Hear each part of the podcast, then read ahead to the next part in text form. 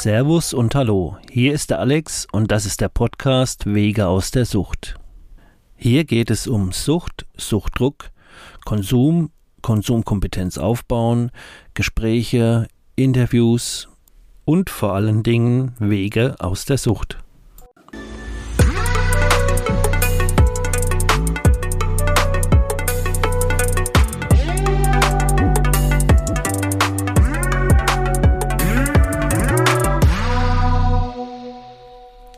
Herzlich willkommen zur siebten Episode.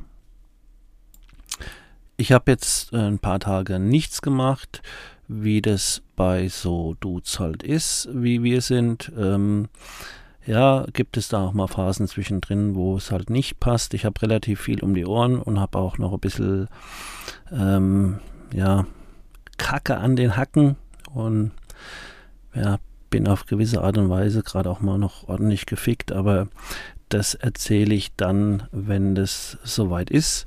Ähm, nur zu dem Punkt einfach, ähm, habe mir Gedanken gemacht, heute habe ich wieder richtig Bock und habe mir gedacht, ich erzähle mal ein bisschen was, ähm, was für ein Dude ich so war und ähm, ja, was für Skills ich hatte. Ähm, wir haben ja alle irgendwelche Fähigkeiten mitgebracht in unserer Abhängigkeitserkrankung, um das Ganze zu managen.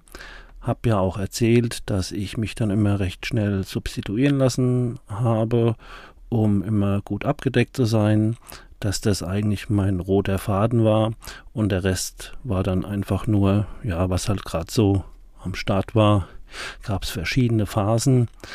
Die Kifferei hat mich natürlich äh, von Anfang an, also bevor es richtig schlimm wurde, schon bis auch dann ich mit 28 oder so die Reißleine gezogen habe, äh, immer komplett begleitet. Aber heute erzähle ich mal von ähm, der Entwicklung, wie sich die Dynamik da so aufgebaut hat, was für Skills ich mir dann drauf geschafft habe und wie sich das auch ein bisschen so, ähm, ja, mit einer gewissen Dynamik verselbstständigt hat. Ähm, ich fange einfach mal damit an. Ähm, jeder in der Community, wo ähm, da ja, unterwegs ist, hat verschiedene Skills. Der eine, der hat die Connections, der andere, der Cloudwin-Rabe, der dritte macht was auch immer. Hat jeder so sein Ding und zusammen ähm, ist es dann halt ähm, ein, großer Markt, ein großes Potpourri von Möglichkeiten. Ähm, wie es auch so ist, ich war selbst nie im Knast, nur mal an einem Wochenende. Ähm, das war Jugendstrafrecht noch und da musste ich einfach nur ein Wochenende sitzen. Ähm, da lernt man auch keinen kennen, weil das ist halt komplett, da sitzt halt allein in der Bude und wartet, bis das Wochenende rum ist. Ähm, ja, was man da so treibt, wenn man alleine ist, will ich jetzt nicht näher drauf eingehen. Äh, unter anderem habe ich auch mal in der Bibel gelesen, aber eher weniger. Naja, auf jeden Fall wollte ich eher darauf hinaus, dass ich halt bei jeder Entgiftung, in der ich war, immer super Kontakte aufgebaut habe. Und ähm, wie ich noch zu meinen Connections gekommen bin, ist jetzt auch Teil der Geschichte. Denn ich war damals eigentlich der Fahrer. Das war mein Skill und ähm, als Konsument bist du ja eigentlich auch immer Dealer, kein Großdealer, auch keiner, der damit reich wird, aber ähm, das ist alles immer ein Geben und ein Nehmen. Und mein besonderer Skill war halt gewesen, ich hatte immer eine Wohnung und ich hatte immer ein Auto. In meiner Verwandtschaft das sind zwei Großcousins, war es auch so. Der eine, der hatte eher die guten Connections mit ähm, äh, Coca und der andere mit Genre, mit Braunem.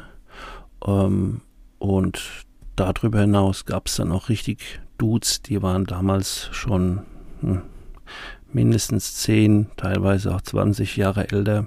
Richtige Männer, richtige Kriminelle, die halt auch oft gesessen haben, rein, raus und so. Und die hatten halt nochmal ganz andere Möglichkeiten und Connections. Was sie aber meistens nicht hatten, war ein Auto und ein Führerschein. Und da komme ich jetzt ins Spiel. Ich habe mich da immer halt so ins Spiel gebracht, dass wenn jemand ja äh, was machen wollte. Die haben sich stellenweise ins Auto gesetzt. Ich habe ja erzählt, dass wir ähm, zwar örtlich auf dem Land gelebt haben, aber um uns rum waren halt die ganzen Großstädte. Ähm, alles war ein Katzensprung. Du warst überall in 10, 15 Minuten spätestens in Frankfurt, in Offenbach, in Hanau, in Aschaffenburg, wie auch immer. Ähm, Möglichkeiten gibt es genug. Du musst halt nur die Leute kennen. Und ich kannte die Leute, die die richtigen Leute kannten. Und die wussten halt auch genau, ja, hole ich mir jetzt ein Taxi und ähm, verballer 100 Mark, um da mein Ding mit dem Taxi zu machen. Oder ähm, frage ich mal an Alex. Und ähm, so kam das halt öfters, dass ich dann da eingesprungen bin.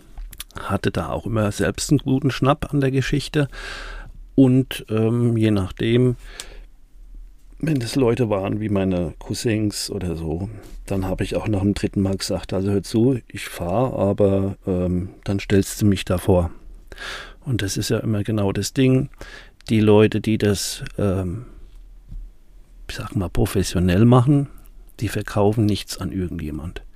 Da musst du schon wirklich einen Leumund haben, da musst du mit reingebracht werden, vorgestellt werden, da bürgt einer für dich und dann hast du plötzlich ganz, ganz andere Einkaufsmöglichkeiten. Natürlich fährst du da auch nicht hin für ein Gramm, aber ähm, sowas gab es dann halt auch immer zwischendrin. Also wenn ich was allein gemacht habe, dann hatte ich so die mittelprächtigen Connections und stellenweise war ich halt einfach der Fahrer. Und das habe ich natürlich auch ausgenutzt. Und ähm, so bin ich dann auch zu interessanten Connections gekommen. Dann gab es natürlich auch die Möglichkeit, da ein bisschen was zu sammeln und ein bisschen Geld zusammenzulegen und dass sich das Ganze äh, rentiert und dass man von diesen größeren Geschichten da profitiert und ein bisschen Geld mitgebracht und so. Und ich weiß auch genau, als das dann dazu kam, ich noch relativ jung war und dann gab es halt viele so Marokkaner-Clans ähm, mit äh, Heroin. Ähm, die waren echt cool, die Jungs, aber die hatten halt auch eine scharfe Knarre einstecken. Und mit denen hast du dich dann irgendwo im Gebüsch, im Park getroffen. Ähm, wie auch immer, das hat stellenweise gewechselt, die Telefonnummern haben, ständig gewechselt. Ähm, und dass ich dann zum Schluss da auch alleine hin bin und kann mich noch erinnern, äh, hatte dann auch eine, eine Browning einstecken, aber das war halt nur so eine, konnte man damals frei kaufen, so ein äh, Schreckschusswaffe. Aber habe mir einfach gedacht, wenn es da irgendwie mal Zirkus gibt, dann kann ich wenigstens da nicht komplett als Opfer dastehen, sondern dann halte ich halt irgendwie dagegen. Ähm, erschießen hätte ich eh nie wollen. Ich wollte sowieso keinen Stress. Das war einfach nur so ein psychisches Ding. Er hat eine einstecken, ich habe eine einstecken und jetzt sind wir beide cool. Naja, was ein Scheiß. Und mir geht es ja heute wirklich darum, aufzuzeigen, nicht wie cool die Zeit war, sondern eigentlich wie abgefuckt sie war und dass der Preis halt mega viel zu hoch war für das, was ich da rausholen konnte. Und deswegen erzähle ich euch mal eine Geschichte, ähm, wo das für mich auch mal ja, fast tödlich endete. Also, es war so gewesen, ich war mal wieder in Frankfurt in einem Krankenhaus zum Entgiften und ähm, habe das Ganze durchgezogen, bin entgiftet von den Opiaten, hauptsächlich ja immer mein äh, Substitut, was halt einfach noch viel ekelhafter ist, dieses Methadon und diesen Koteinsaft, den es damals gab, zu entgiften. Also richtig was geleistet und komme nach Hause und war eigentlich motiviert, jetzt nur so mein Ding zu machen, zu kiffen und endlich raus aus der Scheiße. Was ist passiert? Mein Cousin ruft an, sie brauchen einen Fahrer. Ich weiß nicht. Ich glaube, ich war zwei, drei Tage erst wieder daheim in meiner Bude.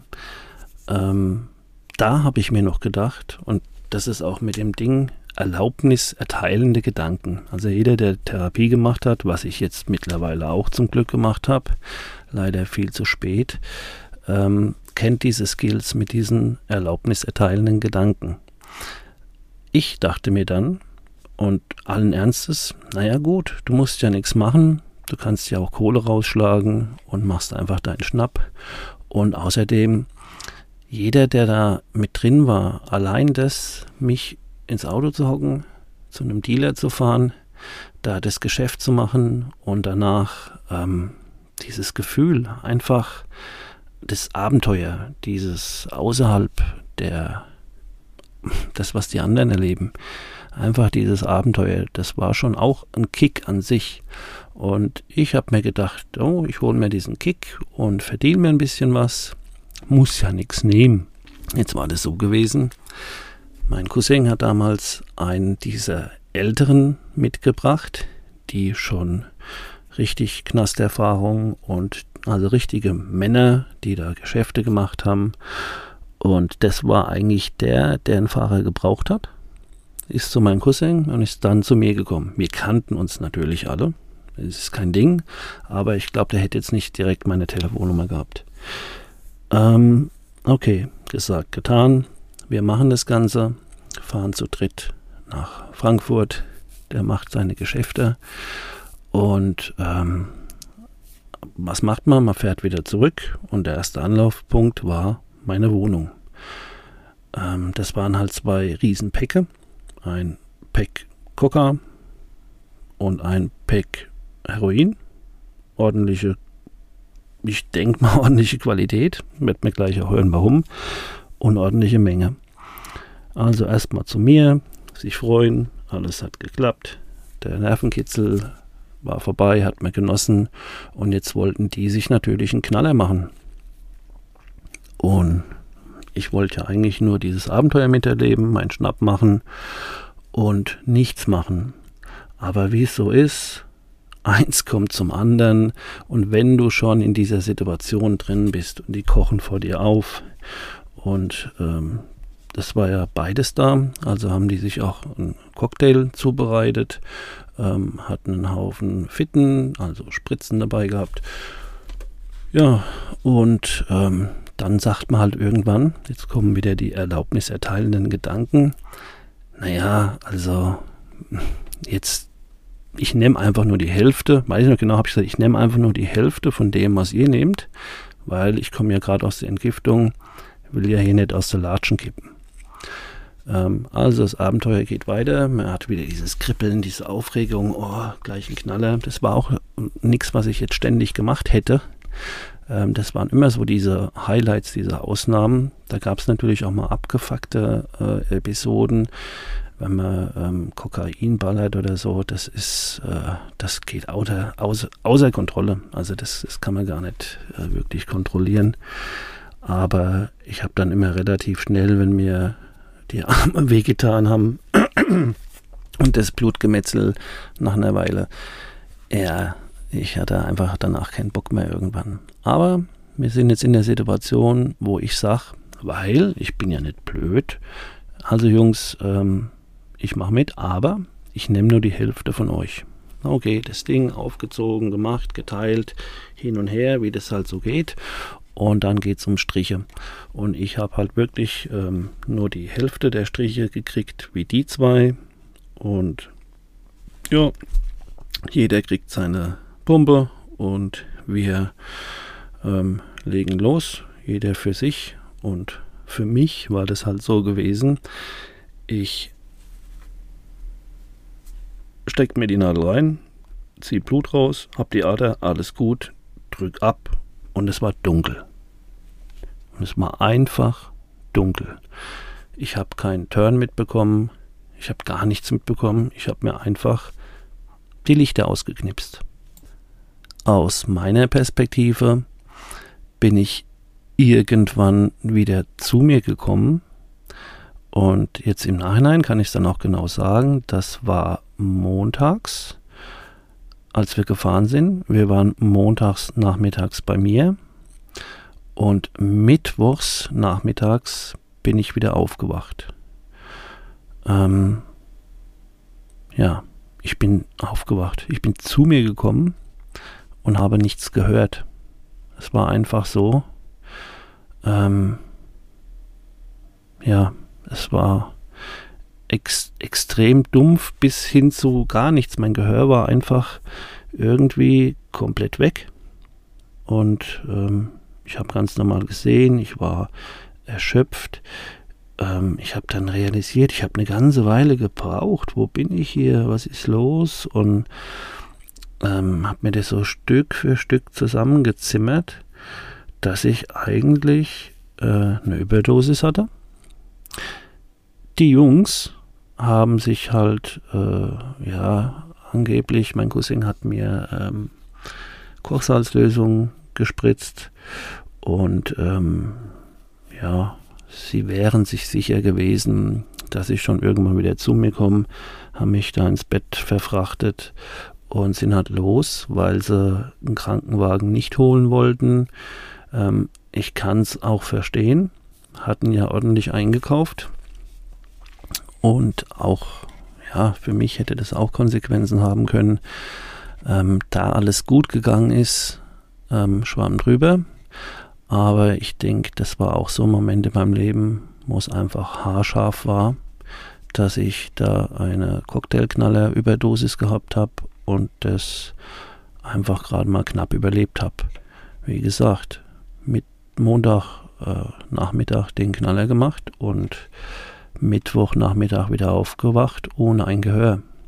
Und das ging dann, glaube ich, nach vielen Stunden am nächsten Tag, so ist es immer mehr geworden und ich habe dann auch wieder immer lauter, immer besser hören können.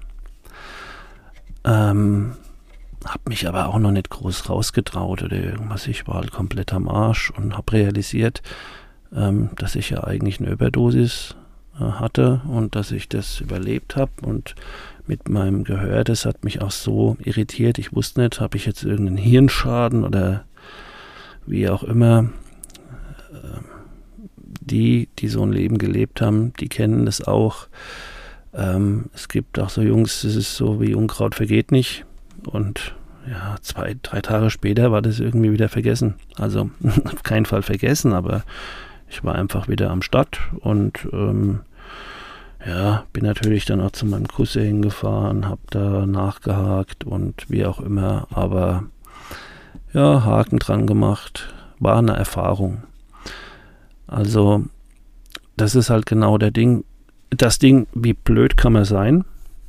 Und wie ist die Dynamik, wenn man sich in so Kreisen äh, aufhält, äh, wenn man selbst diese Suchterkrankung hat, ähm, wenn man einfach gar nicht in der Lage ist, in gewissen Situationen, wenn man eine gewisse Situation schon mal zulässt, dann da zu sagen, ja, aber ich mache jetzt nicht mit, ähm, ist total bescheuert. Also das einzig Richtige wäre gewesen zu sagen, Jungs, normal gerne, aber ich komme gerade aus der Entgiftung und ich mache jetzt mal gar nichts. Ja, nee, die Erlaubnis erteilen Gedanken. Ich weiß es genau.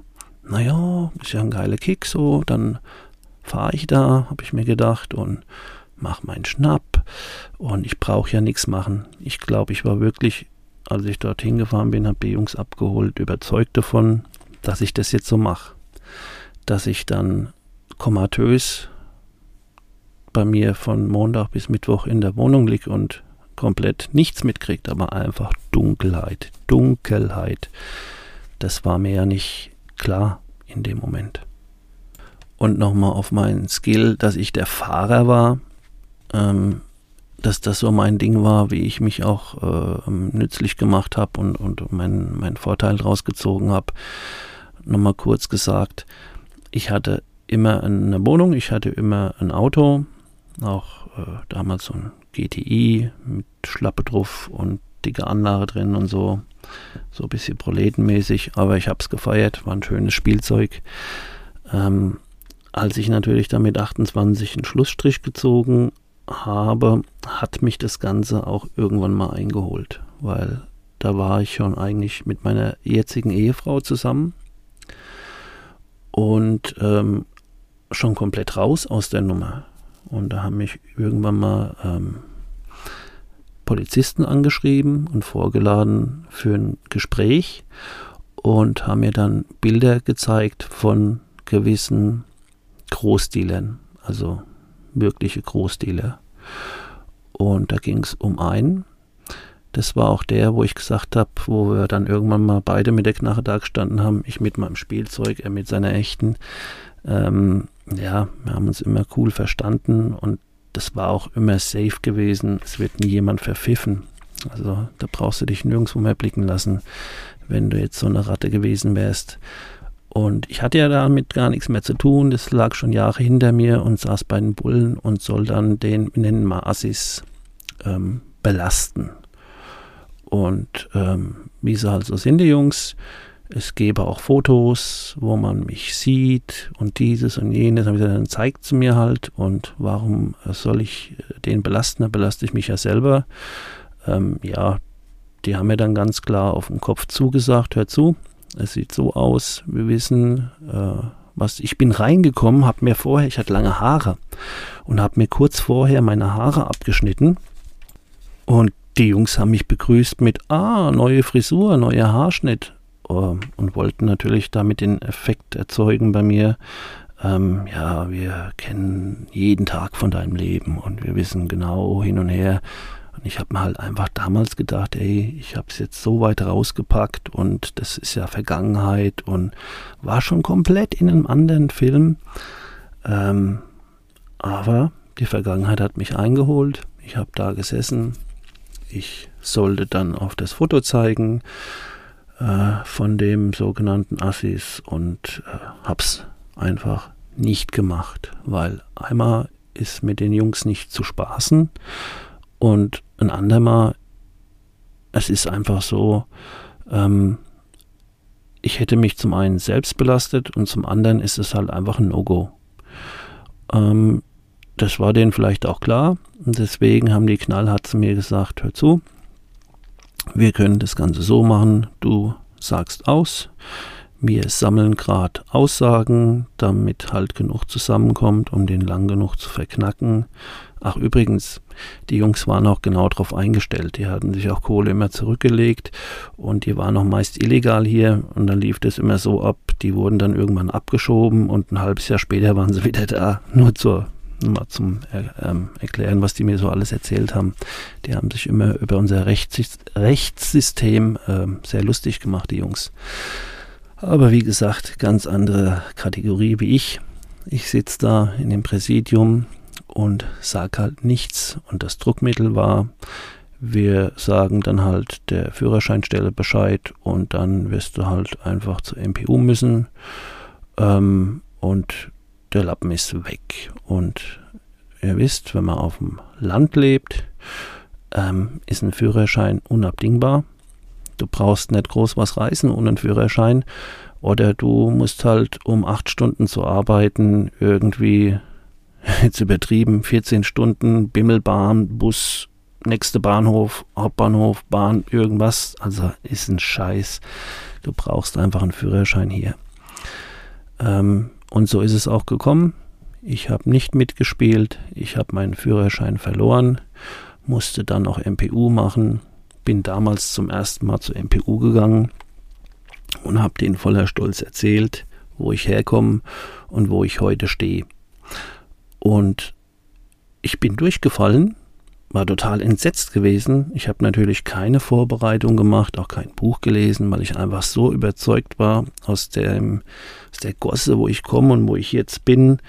Ähm, war es ein mega Schritt in den paar Jahren, ich gemacht habe, ähm, dass die mich feiern. Aber die haben mich nicht gefeiert, die haben mich gefeuert und ähm, ja, nichts bestanden. Und da waren so Sachen, die mir mein Genick gebrochen haben, waren, dass ich gesagt habe, habe es dann nachgelesen, ich äh, trinke auch sehr selten Alkohol, vielleicht mal an meinem Geburtstag oder beim Grillen zwei Bier oder wie auch immer. Und solche Dinge haben die mir dann hingestellt, wie ja, ich hätte ähm, die Gefährdung für Suchtverlagerung und habe das nicht richtig überarbeitet und ja, war auch so gewesen. Ich konnte nach einem Jahr nochmal antreten und habe da dann einen ähm, MPU-Vorbereitungslehrgang gemacht und der Psychologe, ernsthaft, hat mir dann halt einfach erzählt, was die hören wollen. Und das, was die hören wollen, ist halt eigentlich richtig komplett albern. Ich fasse es mal ganz kurz zusammen. Ich habe mich bei dem bedankt, dass ich durch die erste MPU gefallen bin und nur dadurch habe ich mein Leben komplett verändert und heute esse ich noch nicht mal eine Mancherie. Also ich hatte noch nie was mit Alkohol am Hut, ne? Aber nein, ich esse heute auch keine Mancherie und ähm, Asche auf mein Haupt und ich feiere euch. Danke, danke, ihr seid so toll. Und jetzt bin ich geläutert und zwar zu 100 Prozent. Ja, und dann habe ich einen Führerschein wieder bekommen. Und das Ganze ist jetzt auch alles so lang her, dass ich da mich überhaupt getraue, offen zu reden. Habe euch ja gesagt, dass ich zwar 20 Jahre clean war, aber das Doppelleben mich auch immer belastet hat ein bisschen, weil ich einfach, ähm, ja, man muss sich halt immer taktisch aufstellen, mit wem kann ich was sagen. Und so offen wie ich jetzt mit euch reden kann, habe ich halt die letzten 20 Jahre eigentlich mit niemandem gesprochen. Auch die Geschichte, die ich heute erzähle, bin ich mir gar nicht sicher, ob ich das jemals schon mal jemandem erzählt habe. Also auch nur mal zu dem Ding, zu was ich mich entschieden habe hier bei dem Podcast, wirklich die Hose runter zu lassen und wirklich äh, drüber zu reden, wie die ganze ähm, Scheiße einfach war.